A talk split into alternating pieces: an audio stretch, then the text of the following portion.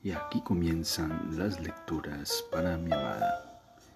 Bienvenida a este espacio donde haremos una lectura de la escritora brasileña Clarice Lispector. Bienvenida. Y continuamos con la lectura de un nuevo episodio de Cerca del Corazón Salvaje de la escritora brasileña Clarice Lispector. Pequeña familia. Antes de empezar a escribir, Octavio ordenaba los papeles sobre la mesa minuciosamente y se acomodaba la ropa.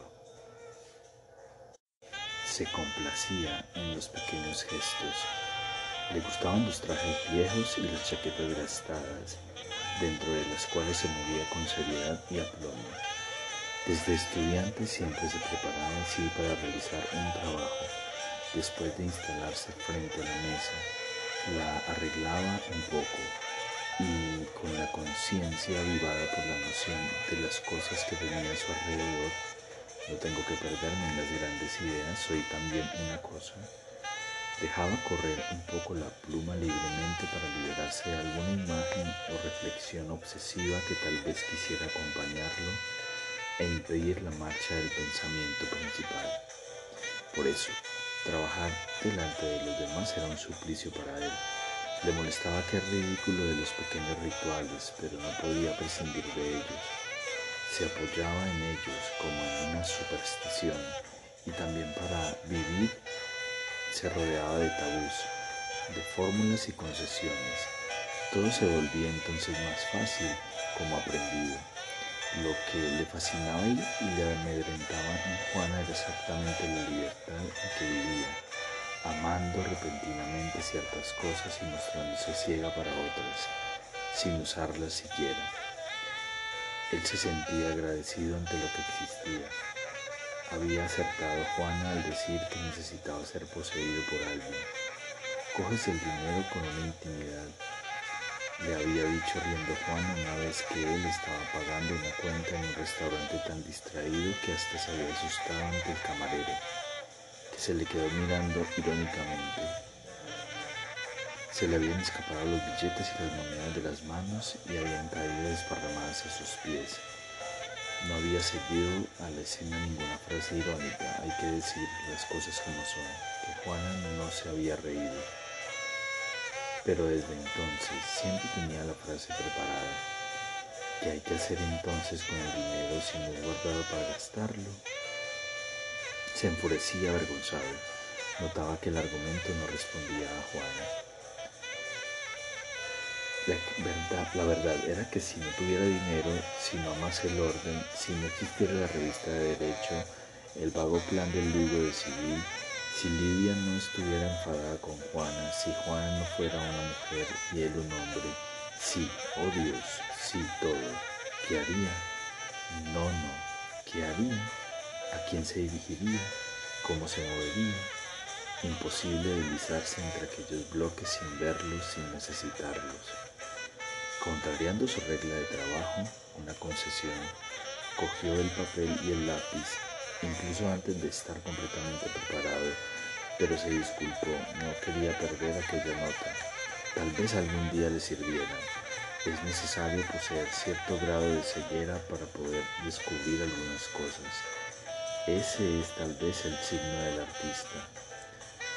Cualquier hombre podría saber más que él y razonar con seguridad, siguiendo la verdad. Pero Precisamente aquellas cosas escapan a la luz fulgurante. En la oscuridad se vuelven fosforescentes. Se quedó pensando un poco. Después anotó, no es el grado lo que separa la inteligencia del genio, sino la cualidad. El genio no es solo una cuestión de poder intelectivo, sino de la forma en que se presenta este poder.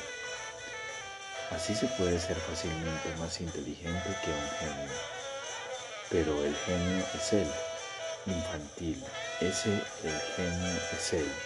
Luego mirar si con relación a Spinoza se puede aplicar este descubrimiento.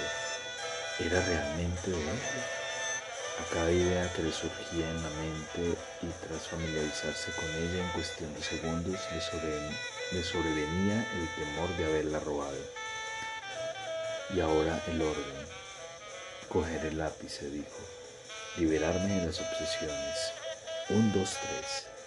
Lamentó mucho como sufro entre los bambús del noroeste de esta ciudad. Empezó a decir.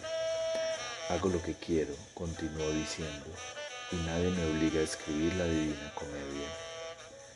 No hay otra manera de ser sino la que se es.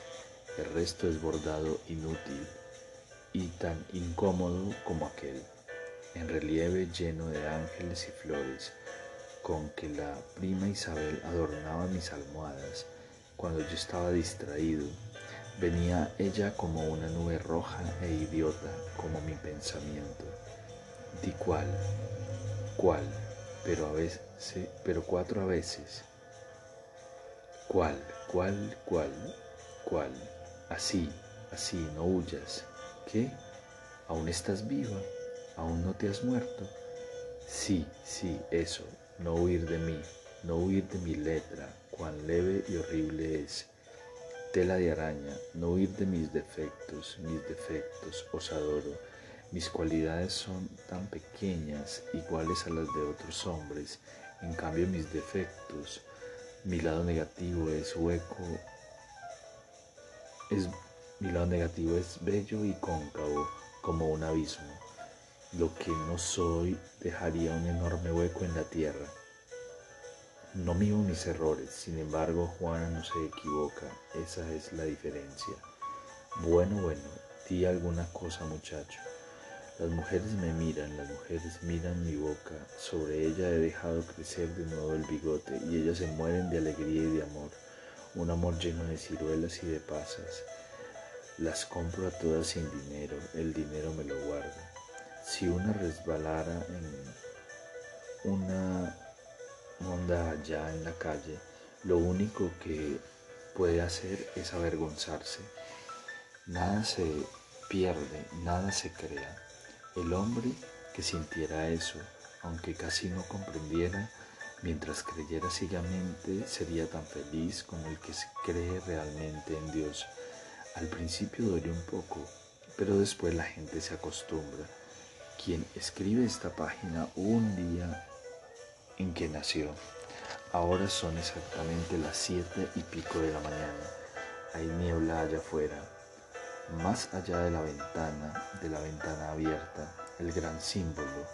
Juana diría, yo me siento tan dentro del mundo que me parece que no estoy pensando, sino sirviéndome de una nueva modalidad de respirar. Adiós. Eso es el mundo. Yo soy yo, está lloviendo en el mundo, es mentira. Yo soy un trabajador intelectual. Juana duerme en el cuarto. Alguien debe estar despertando ahora. Juana diría, otro muriendo, otro oyendo música, otro se mete en una bañera. Esto es el mundo. Voy a conmoverles a todos. Llámales para que se enternezcan conmigo.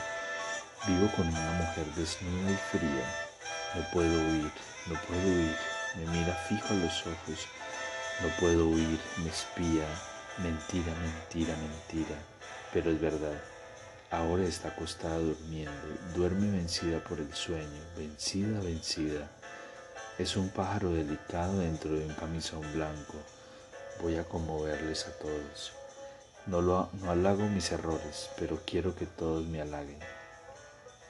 Se enderezó se alisó el cabello y se quedó mirando en serio, ahora iba a trabajar, como si todos asintieran y aprobaran con la cabeza, cerrando los ojos en una muda aprobación, eso, eso mismo, muy bien, algo real le incomodaba y solo, solo se sentía nervioso. Todos, pues, le ayudaban. Tosió ligeramente, apartó el tintero con cuidado y empezó a escribir. La tragedia moderna es el intento vano de la adaptación del hombre al estado de cosas que él creó.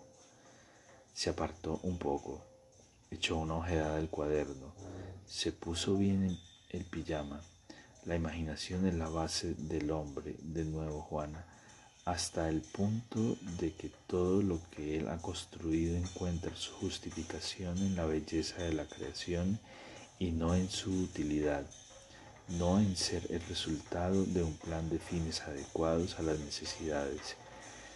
Por eso vemos multiplicarse los remedios destinados a unir el hombre a las ideas e instituciones existentes la educación, por ejemplo, tan difícil. Y lo vemos continuar siempre fuera del mundo que construyó. El hombre levanta casas para mirarlas, no para vivir en ellas, porque todo sigue el camino de la inspiración. El determinismo no es un determinismo de fines, sino un estrecho determinismo de causas. Jugar, inventar, seguir a la hormiga hasta su hormiguero, mezclar agua con cal para ver el resultado.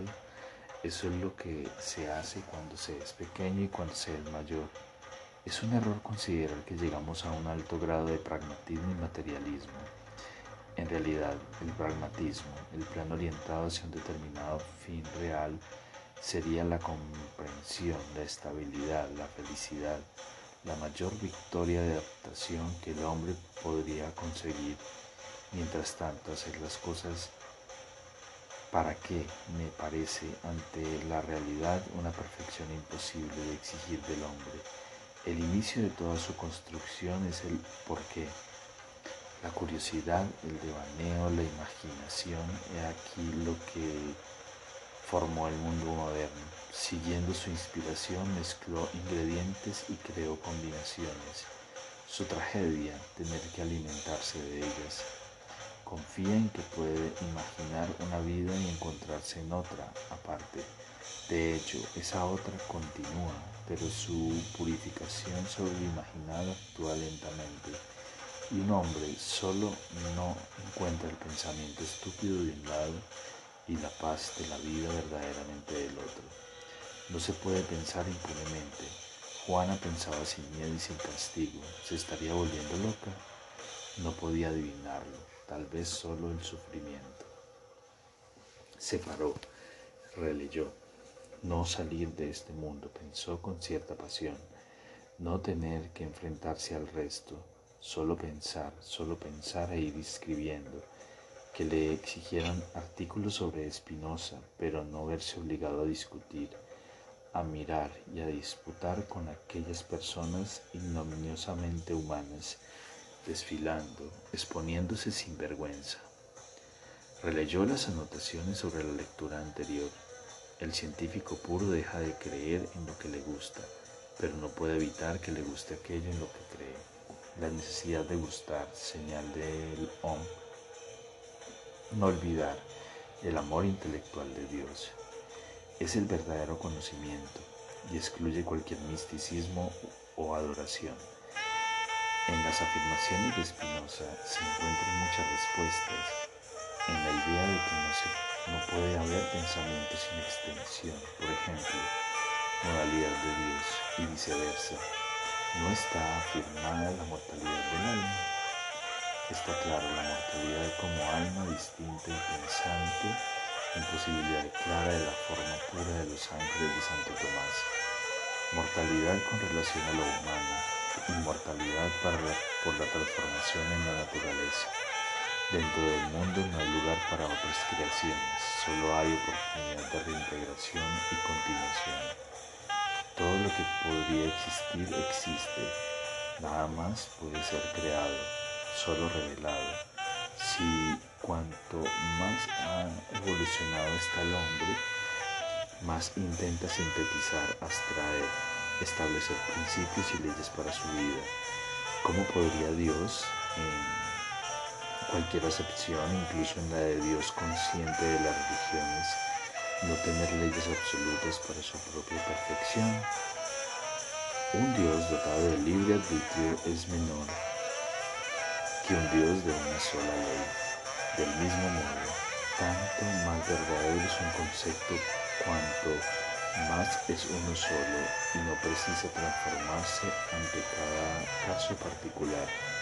La perfección de Dios se aprueba más con la posibilidad del milagro que en su posibilidad. Hacer milagros para un Dios humanizado de las religiones es ser injusto. Millares de personas precisan igualmente y al mismo tiempo este milagro o reconocer una equivocación corrigiéndola, lo que más que una bondad o prueba de carácter significa haberse equivocado.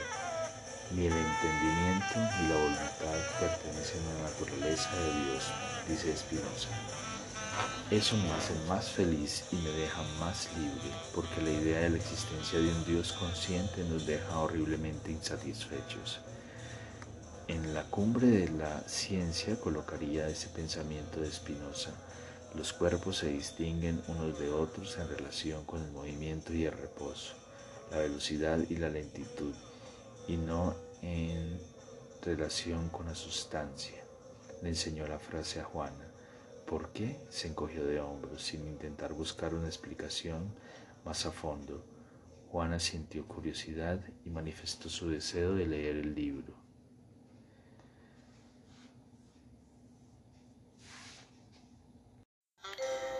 Aquí terminan las lecturas para mi amada. Espero este episodio haya sido de tu agrado. Te amo, te amo con todo mi ser y todo mi corazón.